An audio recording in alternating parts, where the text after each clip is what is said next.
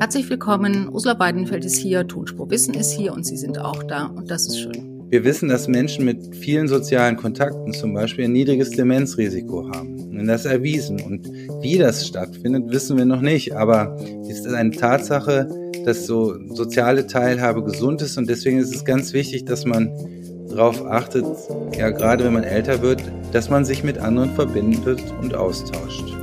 Ist Alzheimer heilbar? Fragen wir einen Experten, fragen wir Stefan Remy. Tonspur Wissen. Endlich die Welt verstehen. Ein Podcast von Rheinischer Post und Leibniz Gemeinschaft.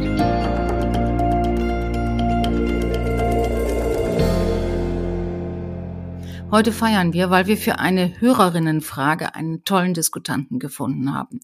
Wenn Sie mitfeiern wollen, schicken Sie uns Ihre Fragen und Kommentare am besten an tonspur-postde und ein Like oder ein Abo wären natürlich auch super. Dankeschön. Alzheimer macht den Menschen Angst. Hunderttausende erkranken jährlich an Demenz. Zuerst vergessen sie nur Wege, Wörter und Sachen, dann ihre Freunde und Bekannten und am Ende wissen sie nicht mehr, wer sie selbst sind. Doch es gibt Hoffnung. Wissenschaftler arbeiten wie verrückt an neuen Diagnosemethoden, an Therapien und an Medikamenten. Und wir fragen heute, wie unterscheidet man echte Forschung von falschen Versprechen? Was funktioniert schon? Worauf können wir hoffen? Und darüber rede ich jetzt mit Professor Stefan Remy, der am Leibniz-Institut für Neurobiologie wissenschaftlicher Direktor ist und die Abteilung Zelluläre Neurowissenschaften leitet. Hallo, Herr Professor Remy. Ja, guten Tag, Frau Weinfeld. Herr Remy, stimmt die These, Alzheimer ist heilbar? Mhm. Die These, dass Alzheimer heilbar ist, würde ich sagen, wird von vielen Experten der wissenschaftlichen Gemeinschaft nicht unterstützt. Also ich würde sagen, dass diese Ansichten nicht dem wissenschaftlichen Konsens entsprechen. Ich bin grundsätzlich der Ansicht, dass man jede Hypothese aufstellen darf, aber die muss dann auch wissenschaftlich überprüft werden und so einer Überprüfung dann auch standhalten. Das kann man machen, wenn man zum Beispiel eine kontrollierte Studie dann wählt als Mittel und zeigen kann, dass dann Ansätze tatsächlich zur Heilung der Erkrankung führen können. Und sonst äh, bleibt das eine Meinung weniger, aber ist nicht wissenschaftlicher Konsens. Ich frage das natürlich nicht ohne Grund. Wir haben eine Hörerin, die hat ein Buch von Michael Nils gelesen, einem Arzt und Neurologen, der die These aufstellt, Alzheimer sei heilbar, wenn man sich eben ordentlich verhalte, vernünftig esse, sich viel bewege und eben selbst für ein gesundes Leben sorge? Ich glaube, es, es besteht aus wissenschaftlicher Sicht kein Zweifel daran, dass gerade im Bereich, dass gerade der Bereich Prävention ja, und die Reduktion von Risikofaktoren wichtig ist. Nur ist die, die Schlussfolgerung, dass, dass daraus eine, eine Heilung von Alzheimer äh, möglich sein wird durch, durch diese, durch diese Intervention äh, halt nicht gerechtfertigt. Ich, ich würde sagen, die Themen Prävention und Früherkennung sind deswegen so besonders wichtig, weil wir Alzheimer nicht heilen können. Und wir sollten uns natürlich fragen, was können wir selbst, ja, und, und vielleicht auch, was können wir als Gesellschaft tun, damit die Erkrankung seltener auftritt und wie erkennen wir erste Frühzeichen, zum Beispiel einer anbahnenden Erkrankung? Ne? Da, da, ist die Forschung sehr aktiv, aber ähm, ähm, es ist genauso natürlich auch wichtig, äh, zu, zu uns zu fragen, so was, welche Faktoren, welche Risikofaktoren für die Erkrankung können wir selber beeinflussen? Und man weiß ja, dass 40 äh, Prozent der, der, der Demenzen, also wo ja Alzheimer dazugehört, dass die durch Prävention verhinderbar sind. Ja, das ist ja, das ist ja fast die Hälfte. Also ähm, die anderen 50 Prozent, die können wir nicht beeinflussen. Ja, zu denen wird es unvermeidlicherweise kommen. Und, hm, ja. Also dann, dann lassen Sie uns doch vielleicht einfach erst noch mal gucken. Sie haben schon gesagt, Demenz, das ist ein Sammelbegriff für, ähm, für Verfallserscheinungen des Gehirns, wo Menschen äh, ihr Gedächtnis, möglicherweise ihr Bewusstsein für viele Dinge verlieren. Wie entsteht, was ist denn Alzheimer und wie entsteht es? Ähm, wir bezeichnen Alzheimer als eine neurodegenerative Erkrankung und ähm, es kommt dazu Verlust von Nervenzellen und von Verbindungen zwischen Nervenzellen, ähm, der sich progredient schleichend äh, entwickelt, erstmal nicht ähm, äh, von den äh, Personen wahrgenommen wird und dann irgendwann zu Einschränkung kognitiver Funktionen, insbesondere der Gedächtnisleistung führt. Und ähm, ja, Sie haben das ja schon richtig gesagt. Es gibt viele Arten von Demenzerkrankungen. Viele kennen natürlich Parkinson. Äh, es gibt noch viele weitere, zum Beispiel mit der Hirndurchblutung verbundene, mit Durchblutungsstörung verbundene Demenzerkrankungen. Und ähm, typischerweise ähm, diagnostiziert man Alzheimer ähm, relativ spät, wenn halt schon Veränderungen im Gehirn vorliegen. Und diese Veränderungen, das weiß man aus der, aus der Grundlagenforschung, das sind zum Beispiel so Ablagerungen von Proteinen. Ja, das, das ist das, das sogenannte Beta-Amyloid, was viele kennen, aber auch andere Proteine, die man in den Zellen findet, das sogenannte Tau-Protein.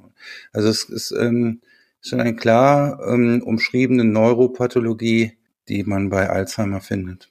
Hm, dieses äh, Tau-Protein und Beta-Amyloid, das sind Abfallprodukte oder Reste von Proteinen, die normalerweise ein gesundes Gehirn irgendwie abtransportiert und die bei Kranken und Erkrankten dann sich anlagern? Oder wie muss ich mir das vorstellen? Ja, das ist genau richtig. Also im, im Fall von Beta-Amyloid ist es ein, äh, ein, ein, ein Abbau oder ein Produkt, das entsteht oder ein Protein, das so gefaltet ist, dass es nicht einfach mehr entfernt werden kann und ähm, äh, das dann in dieser Struktur äh, sich immer weiter äh, in andere Proteine anlagert und es dazu zu, dann zu den sogenannten Plaques, Alzheimer-Plaques kommt, die man, was man häufig liest und hört, äh, die man dann auch ähm, in der neuropathologischen Untersuchung und irgendwann auch sogar in der Bildgebung erkennen kann. Also das sind, ähm, und die verhindern dann, blockieren dann die Zellen und blockieren auch die Nervenbahnen, die normalerweise im Gehirn funktionieren, wenn man sich ordentlich erinnern kann und wenn man ein gesund, gesundes Gehirn hat.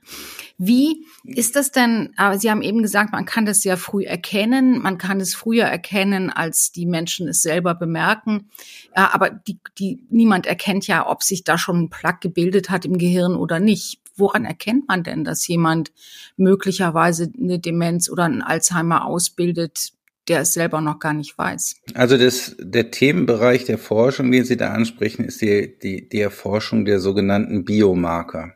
Und äh, ein wichtig, wichtige Biomarker wären solche, ich sage, ich spreche ja extra im Konjunktiv, die zum Beispiel, äh, zum Beispiel Bluttests, ja, so, die ermöglichen, dass man ein Screening machen kann.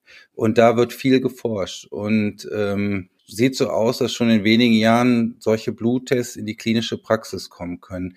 Ähm, noch sensitiver wären Tests zum Beispiel im Nervenwasser, die natürlich dann aber viel schwieriger ähm, in der Bevölkerung ja, als Screening anwendbar wäre. Und da findet man äh, zum Beispiel ähm, Abbauprodukte äh, dieser, dieser Proteine von Amyloid und Tau, aber auch ganz andere. Äh, man sucht nach guten Markern, ja, die man im, auch im Blut von Patienten oder von gesunden, noch nicht diagnostizierten Personen nachweisen kann, um möglichst früh zu erkennen, ob sich eine Alzheimer-Erkrankung entwickeln kann. Denn dann, so früh, zum frühen Zeitpunkt, besteht natürlich noch die beste Möglichkeit, mit Therapieoptionen, die es mittlerweile gibt, den, die Krankheit zu modifizieren und den Verlauf zu verlangsamen. Das wollte ich gerade fragen. Was hilft mir denn, es zu wissen, dass ich möglicherweise Alzheimer erkrankt bin mit 40 oder mit 50, wenn ich gar keine Möglichkeit habe, äh, gegen diese Krankheit was zu machen? Also das macht mich doch dann nur unglücklich. Ja, also die Behandlung von Demenzerkrankungen, einschließlich Alzheimer, die konzentriert sich derzeit auf die Linderung von Symptomen und die Verlangsamung des Krankheitsverlaufs. Und ähm, also was Sie gerade ansprechen, das macht mich unglücklich. Da können wir auch drüber sprechen. Das hat ist natürlich auch, ähm, also das können wir uns natürlich alle vorstellen, dass die Diagnose eben auch äh, starke psychische Auswirkungen hat. Trotzdem gibt es auch äh, Hoffnungsschimmer jetzt in der Therapie und es gibt Medikamente, kognitive Therapien, Lifestyle-Veränderungen, die darauf abzielen, die kognitiven Fähigkeiten zu erhalten. Und was Medikamente angeht, die werden kontinuierlich erforscht. Und da gibt's doch bedeutende Fortschritte in den letzten Jahren. Und zwar in der, äh, in, in der Entwicklung von Medikamenten, die den Krankheitsverlauf verzögern. Ja, da sind jetzt die sogenannten Antikörper, also Antikörper gegen das Beta-Amyloid. Ähm, da gibt's in der Forschung, ist das schon, ist die Beteiligung von Beta-Amyloid eigentlich nie wirklich äh, angezweifelt worden. Trotzdem hat es lange gedauert, bis es zu Therapien ähm, oder zur Entwicklung von Therapien gekommen ist, die im Menschen anwendbar sind und auch wirksam. Und da gibt's jetzt ähm, mehrere Produkte, der, von denen einige in den USA äh, schon zugelassen sind, noch nicht in Europa, die auf der Wirkung von Antikörpern beruhen. Und die können die Krankheit zwar, das muss man auch ganz klar sagen, weder heilen noch stoppen, aber zumindest den kognitiven Abbau verlangsamen. Und wenn sich unter so einer Therapie der Fortschritt der Krankheit um 30 Prozent langsamer entwickelt, das sind so die Ergebnisse als ohne Behandlung, dann ist das schon ein klarer Erfolg. Ja. Und das würde heißen, jeder mögliche Erkrankte müsste ein Interesse daran haben, möglichst früh diagnostiziert zu werden, damit äh, man die Krankheit verzögern kann ich würde sagen, auch wir als Gesellschaft, auch jeder Einzelne sollte ein Interesse daran haben. Es ist natürlich so, also es ist natürlich so, dass es diese Studien in dem Fall natürlich noch nicht gibt. Also die Medikamente sind vor kurzem zugelassen. Die ersten Studien haben gezeigt, dass die Medikamente wirksam sind. Es wurde über 18 Monate ähm, äh, untersucht, ja, über einen kurzen Zeitraum, langfristige Studien oder Studien, die im gesunden oder im ähm, in ganz frühen Stadien ansetzen. Ähm, mangels guter Biomarker sind so in dem Fall noch nicht möglich. Das heißt, ähm, äh, die wissenschaftliche Datenlage ist dann natürlich noch nicht klar, aber es ist schon davon auszugehen, dass ein früher Therapiebeginn positive Effekte auf die, auf die langsamere Entwicklung der Erkrankung haben wird. Aber Sind denn solche Medikamente preiswert herzustellen? Also könnte die am Ende auch jeder Kassenpatient bekommen oder ist es noch eine ganz kleine Gruppe, die da nur in Frage käme? Also hier kann man natürlich nur über die USA sprechen, die ein ganz anderes Gesundheitssystem haben wie wir, wo ähm, äh, die Krankenkassen die Behandlung zum Teil bezahlen. Man muss da sagen, dass im Augenblick ein Jahr Behandlung in USA 25.000 Dollar kostet. Das ist viel Geld.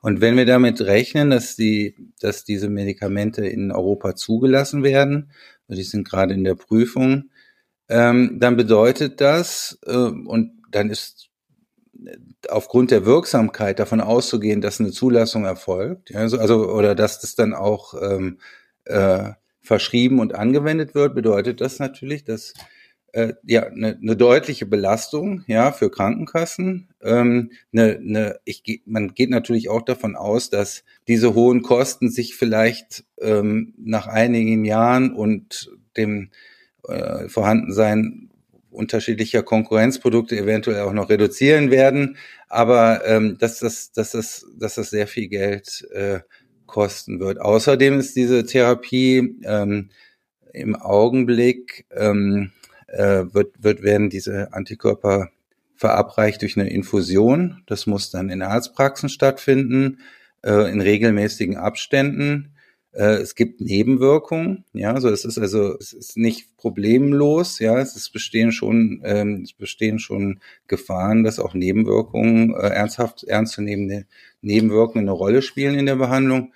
Und ähm, das ist, äh, das muss, müssen die europäischen Länder dann auch erstmal umsetzen, dass das dann in die Behandlung der Bevölkerung, das, wir wissen ja, dass es eine hohe ähm, Prävalenz von Alzheimer gibt, äh, dass das auch so umgesetzt werden kann, äh, dass das an, an viele Menschen herankommt. Vielen Dank. Also das ist ja schon mal eine Hoffnung, aber eben noch keine, die wahrscheinlich in den nächsten zwei, drei oder fünf Jahren eine Rolle spielen wird. Welche Rolle spielt denn, wenn ich das nochmal fragen darf? Sie haben ja eben bei der Diagnose gesagt, wir gucken auf Biomarker, wir machen Bluttests, möglicherweise Nervenwassertests irgendwann. Aber man könnte ja auch fragen, spielt denn künstliche Intelligenz eine Rolle? Es gibt ja Leute, die sagen, bevor man ähm, Alzheimer-Symptome, zum Beispiel Vergesslichkeit bemerkt, fängt man an, sich anders zu bewegen oder man fängt an, anders zu sprechen. Und das merken die Betroffenen selber gar nicht, die nächste Umgebung meistens auch nicht. Aber eine künstliche Intelligenz, die zum Beispiel meine Geodaten tracken würde, würde das bemerken oder jemand, der meine Sprache analysieren würde als künstliche Intelligenz, könnte das auch herausarbeiten. Ist da viel Musik drin in dem Thema? Also ich meine, grundsätzlich ist in dem Thema künstliche Intelligenz viel Musik drin gerade. Und wir sprechen hier natürlich von der Forschung, äh, noch nicht von der wirklichen Anwendung am Patienten. Aber ähm, es gibt ganz klare Hinweise darauf, dass zum Beispiel die ähm, Navigation in Räumen, also das, das sich bewegen in, in, in, in, in einem bekannten und unbekannten Umfeld, dass das schon relativ früh bei, ähm, bei Alzheimer-Erkrankten äh, zur Symptomat äh, Symptomatik mit sich bringt, dass Einschränkungen in dieser räumlichen Navigation gibt, also in der Fähigkeit, sich zu bewegen in, in, in einer Umgebung. Und das liegt daran, dass Alzheimer in Hirnregionen startet, also die ersten Veränderungen nachweisbar sind, die mit diesen Hirnfunktionen zusammenhängen. Und man kann sich gut vorstellen, dass wenn man Probanden äh, zum Beispiel ähm, mit künstlicher Intelligenz trackt, mit zum Beispiel, wir sagen Wearables oder mit, mit Smartphones, äh, natürlich ähm, muss man da bedenken, dass das natürlich auch datenschutztechnisch relevant ist und da gibt es viel Regulatorisches zu bedenken, aber dass man da äh, vielleicht früh di diagnostizieren kann. Und das gilt auch für Apps zum Beispiel, ja. Also es, ähm, auch gerade hier in Magdeburg ähm, wird diese Forschung vorangetrieben, dass ähm, man zum Beispiel anhand von Gedächtnistestungen in Apps äh, oder in Computerspielen Muster erkennt, die darauf hinweisen, äh, dass da vielleicht eine Demenzerkrankung wahrscheinlicher sein könnte. Und das ist, das ist ein, ein interessanter Ansatz. Ich meine, künstliche Intelligenz kann generell auch bei zum Beispiel bei der Auswertung von Bildern des Gehirns äh, helfen und vielleicht Dinge sehen, die auch ein erfahrener Diagnostiker nicht ohne weiteres so früh erkennt. Also es besteht der Hoffnung, ähm, soweit ich weiß, ist jetzt ähm, sind jetzt AI-Tools sicher nicht der Standard in der Diagnostik. Alles klar, danke.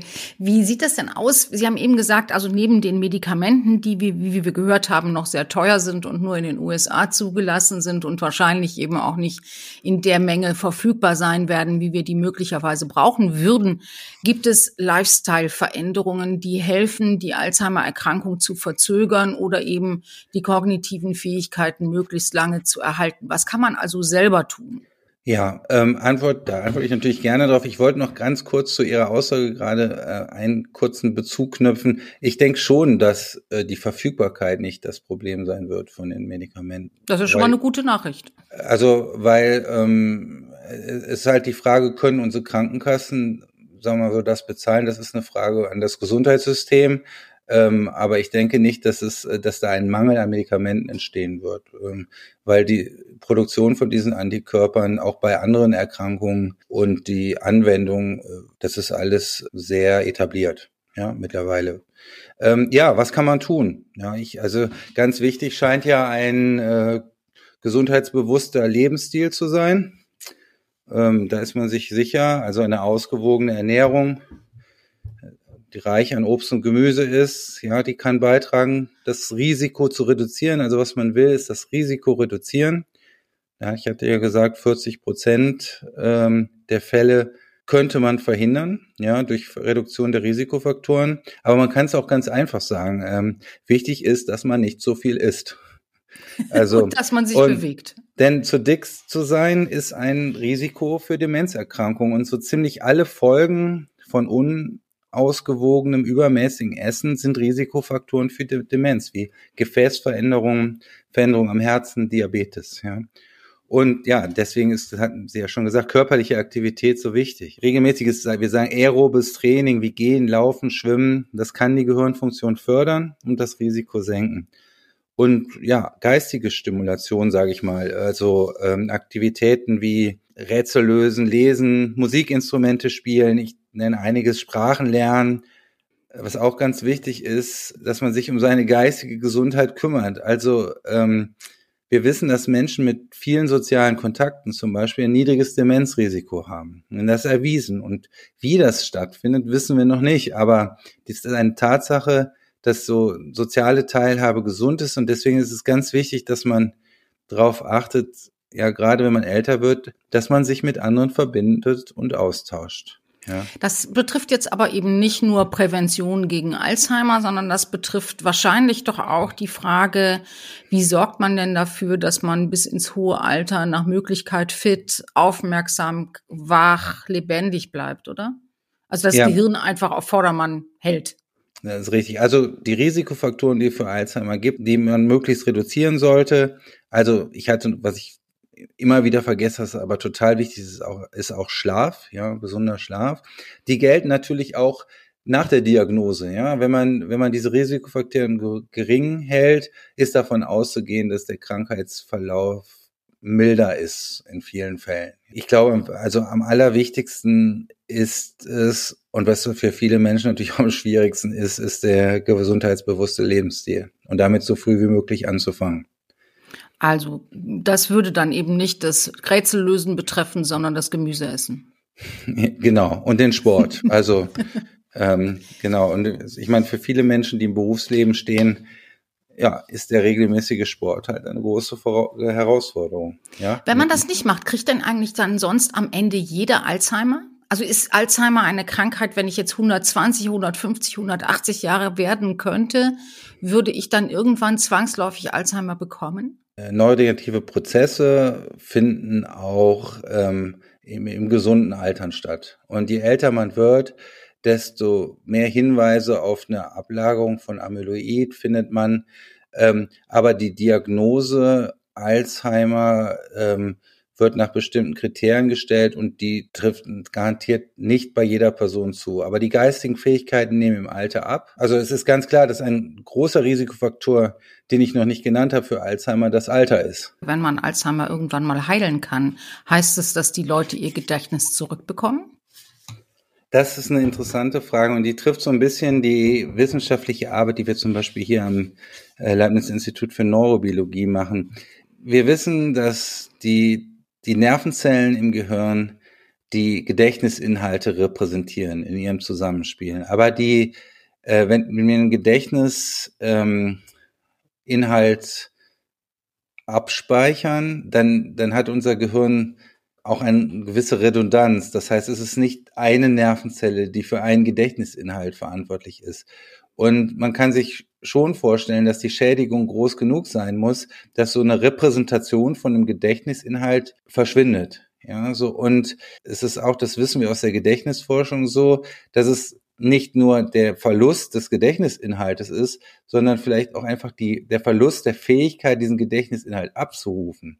Und man kann sich vorstellen, wenn man durch Interventionen dieses Abrufen wieder stärkt, diesen Prozess, also durch entweder medikamentös oder durch Hirnstimulation oder andere Interventionen, dass verloren geglaubte Gedächtnisinhalte vielleicht im Gehirn noch vorhanden sind, aber nicht mehr abrufbar. Aber das ist Thema der wissenschaftlichen Forschung. Im Moment würde man davon ausgehen, was einmal verloren ist, nicht wieder zurückzuholen ist. Und ich glaube, das kann man auch so sagen. Deswegen sollten wir halt gerade diesen Zellverlust und diese Degeneration äh, des Gehirns ähm, so früh wie möglich äh, bekämpfen, bevor er auftritt, ja, verhindern, dass er auftritt. Weil gerade beim menschlichen Ge oder beim, bei Gehirngewebe äh, keine Regeneration in diesem Sinne, wie man das zum Beispiel beim Blut kennt oder auch bei der Leber möglich ist. Herr Professor Remy, vielen Dank. Sie haben uns den Zahn gezogen, dass Alzheimer heute schon heilbar ist. Und das ist wirklich schade. Ich hatte gehofft, wir würden da etwas anderes hören und würden auch unserer Hörerin den Gefallen tun können und sagen können, dass es heilbar ist. Aber Sie haben uns trotzdem ja nicht alle Hoffnung genommen. Und dafür danke ich sehr, sehr herzlich. Dankeschön. Ja, ich danke Ihnen und äh, ja, gerne geschehen. Das war Tonspurwissen für diese Woche. Danke fürs Zuhören. Wenn Sie kommentieren oder kritisieren wollen, tun Sie das doch am liebsten bei X. Die Leibniz-Gemeinschaft ist da unter leibnizwgl zu finden, die Rheinische Post unter rp online und ich unter das tut man nicht. Danke fürs Zuhören. Bis zur nächsten Woche. Tschüss.